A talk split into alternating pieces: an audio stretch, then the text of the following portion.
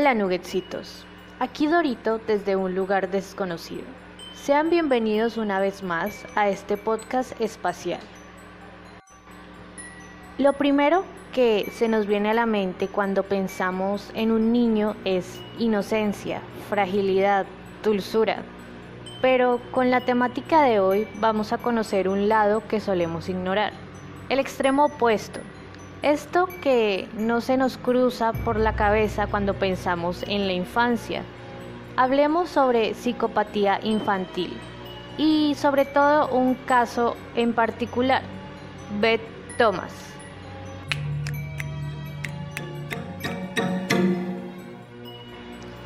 Pero para empezar a hablar del tema debemos tener claro algo. ¿Qué es psicopatía? Cuando se hace referencia a un psicópata, muchos tenemos el concepto de una persona que es capaz de matar, torturar o dañar a otros sin resentimiento con tal de obtener un beneficio propio. Varios estudios han aclarado que el desarrollar psicopatía depende no solo del ambiente donde crece la persona, sino de una predisposición genética. ¿Por qué no todos respondemos de la misma forma al maltrato? No todas las personas tienen la misma reacción ante una misma situación y eso depende de factores biológicos. Un estudio genético realizado de forma reciente demuestra que quizás el gen de la monoamina oxidasa A o MAOA es la clave dentro del comportamiento agresivo del individuo ya que esta es una enzima que descompone los neurotransmisores monoaminas, es decir, la noradrenalina, la serotonina y la dopamina. Su disfunción en ciertas áreas del cerebro puede alterar la regulación de las emociones y la inhibición. En otras palabras, este gen se encarga de regular nuestra respuesta emocional y conductas en las situaciones del día a día.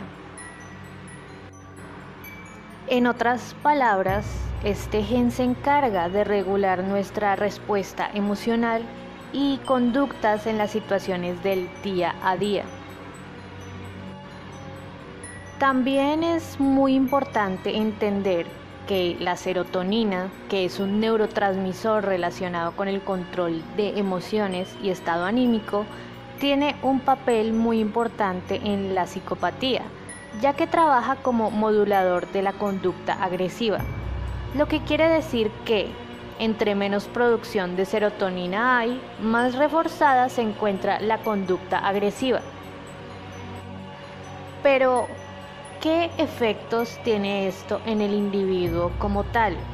En los años 90 se realizó un estudio a 41 personas normales y 41 asesinos.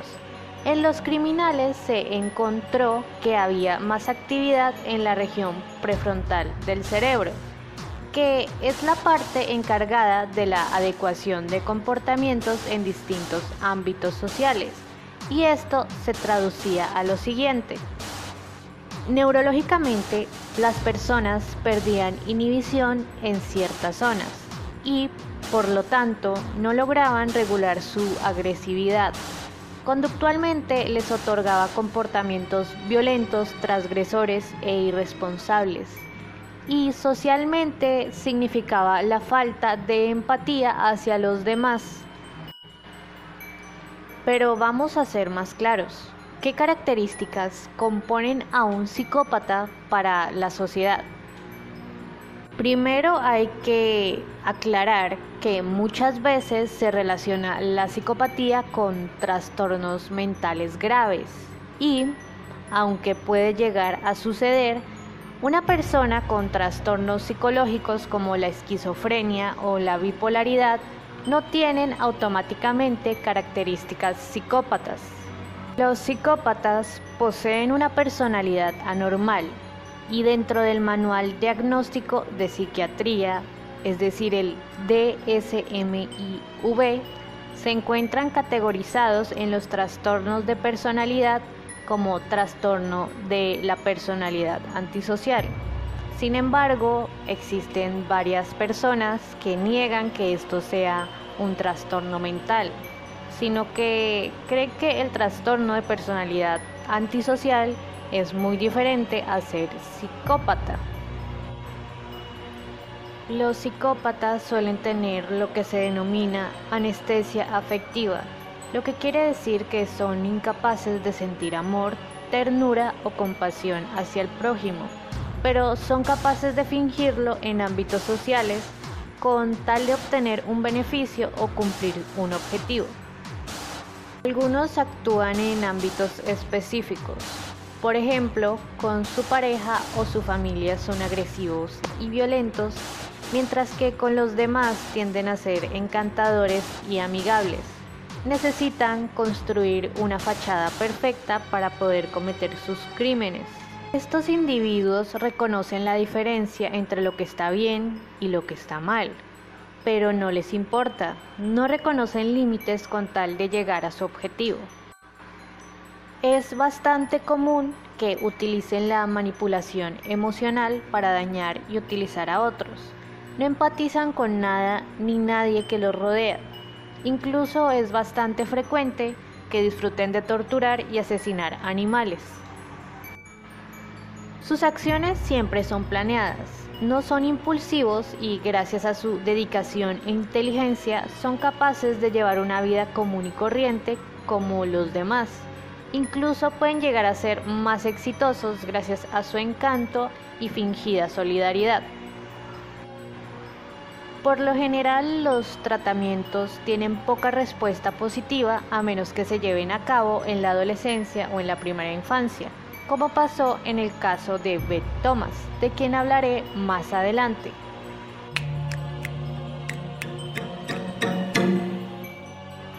Después de hablar de los factores biológicos que influyen en el comportamiento de los psicópatas, hablemos de los factores sociales, del ambiente y del efecto que tiene en ellos la violencia en la infancia. Conocemos como maltrato infantil toda forma de violencia, ya sea física, sexual o psicológica, de parte de adultos hacia menores de 18 años en muchos casos por parte de los padres o cuidadores.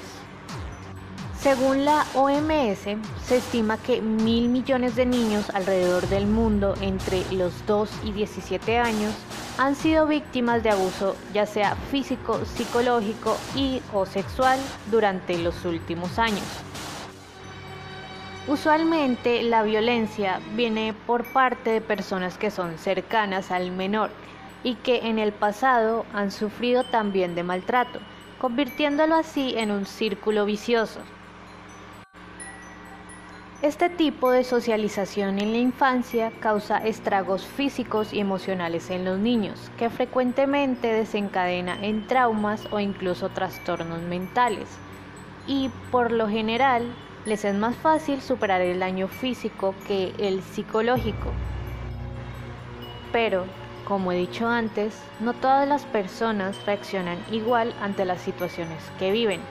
Y si un niño con predisposición genética al bajo control de la agresividad y las emociones se encuentra en circunstancias de violencia desde pequeño, no es extraño que tarde o temprano muestre signos de psicopatía.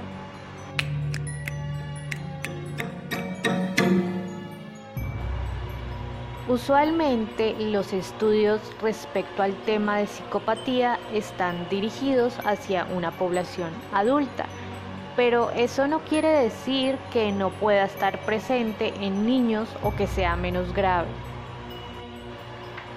Una de las principales razones por las que no se estudia tanto en niños es que, según algunos autores, la etapa de la niñez es sensible al desarrollo por lo que hay ciertas características que se espera desaparezcan en la adultez.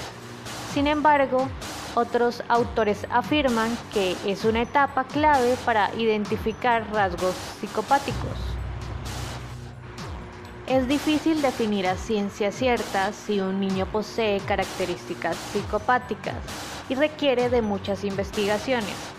Los pequeños deben tener entrevistas con psiquiatras y psicólogos clínicos, al igual que sus padres.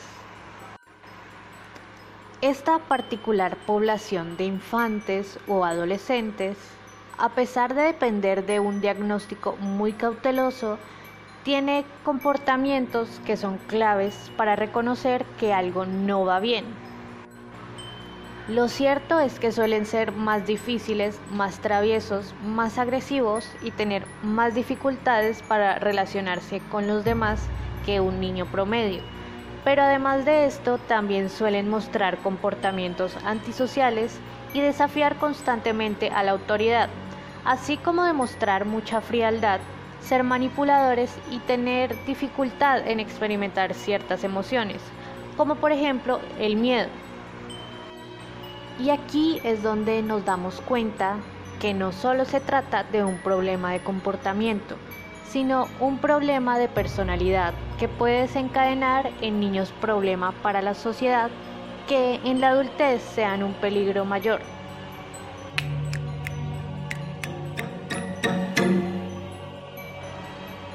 Hablemos de un ejemplo particular de psicopatía infantil, el caso de Beth Thomas. Julie y Tim llevaban 12 años casados y deseaban tener hijos, pero en vista que no podían procrear, decidieron adoptar. En febrero de 1984 recibieron una llamada de servicios sociales aprobándoles la adopción de un niño y una niña, llamados Beth y John, él de 7 meses y ella de un año y medio sin ninguna advertencia sobre los problemas emocionales que tenían los niños, firmaron la adopción. Estaban felices de compartir su vida con nuevos integrantes en la familia, pero esto no duraría mucho. Gradualmente se enteraron de la procedencia de los niños y con ello muchas piezas comenzaron a encajar en el comportamiento inestable de ambos. En su anterior hogar nadie los alimentaba o veía por ellos. Así que mientras Beth pasaba el día con una caja de cereal, su hermano duraba horas e incluso días con pañales sucios y rodeados de orina y botellas de leche descompuesta. Tan abandonados estaban que incluso la parte trasera de la cabeza de John se estaba aplanando porque nunca le permitían o ayudaban a cambiar de posición. Su madre biológica murió cuando Beth tenía un año y ambos quedaron en manos de su padre biológico, que constantemente abusaba sexual y físicamente de Beth. Debido a estas experiencias traumáticas, la niña desarrolló lo que se conoce como trastorno reactivo de apego, que en síntesis es la falta de conciencia sobre el amor o la confianza hacia los demás en la niñez debido al maltrato y la falta de cuidados básicos por parte de sus cuidadores, y a la vez desarrolló conductas sexuales inapropiadas, sobre todo hacia su hermano, a quien constantemente golpeaba, pateaba y pellizcaba en sus partes íntimas. También tenía una tendencia a lastimar animales clavándoles alfileres con la intención de matarlos. Sus padres adoptivos, asustados con el comportamiento de la niña, llegaron al punto de encerrarla en las noches para que no le hiciera daño a su hermano ni a ellos. Incluso hay un momento en el que Beth es capaz de robar cuchillos de la cocina con la intención de apuñalar a sus padres y a John. Uno de los momentos más difíciles que tuvieron que vivir fue cuando Beth acorraló a su hermano y empezó a golpear su cabeza contra el suelo del sótano. Si su madre no hubiese llegado a tiempo, probablemente lo habría matado. Ante las dificultades, en abril de 1989, sus padres decidieron llevarla a una residencia para niños con su mismo trastorno, niños peligrosos para los demás y para sí mismos, en esta institución tomaban completamente el control sobre los infantes, tratando de enseñarles a razonar sus acciones y a aprender la diferencia entre lo bueno y lo malo. La intención dentro de este lugar es enseñarle a los niños a percibirse a sí mismos como personas valiosas y que a través de buenas acciones desarrollen una adaptación ideal con los otros y una buena relación consigo mismos.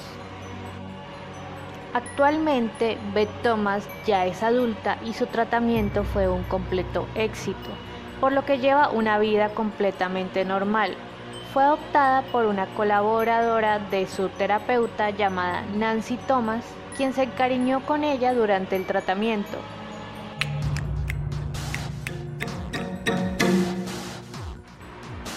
Actualmente, Beth Thomas ya es adulta y su tratamiento fue un completo éxito, por lo que lleva una vida completamente normal.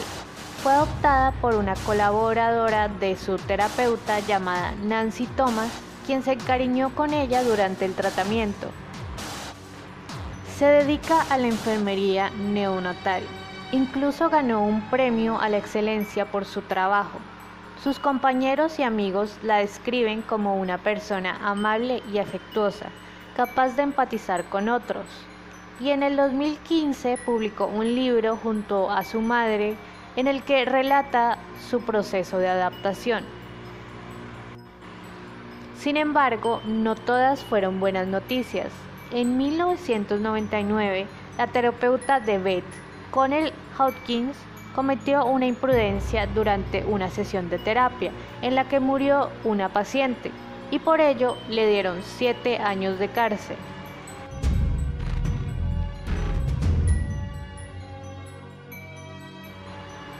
La mente humana es compleja un laberinto de emociones y de ideas extrañas.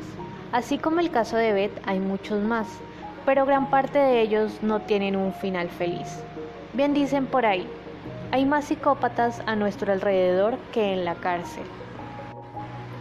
Espero que la humanidad algún día logre reducir este tipo de casos y que el maltrato infantil deje de ser una constante en nuestra existencia.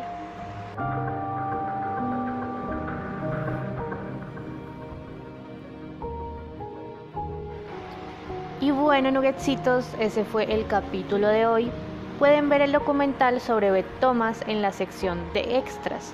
También les dejaré un PDF sobre psicopatía infantil por si quieren informarse un poco más acerca del tema. No olviden seguirme en Instagram como arroba los achuletes. Y con esto me despido. Hasta la próxima ocasión.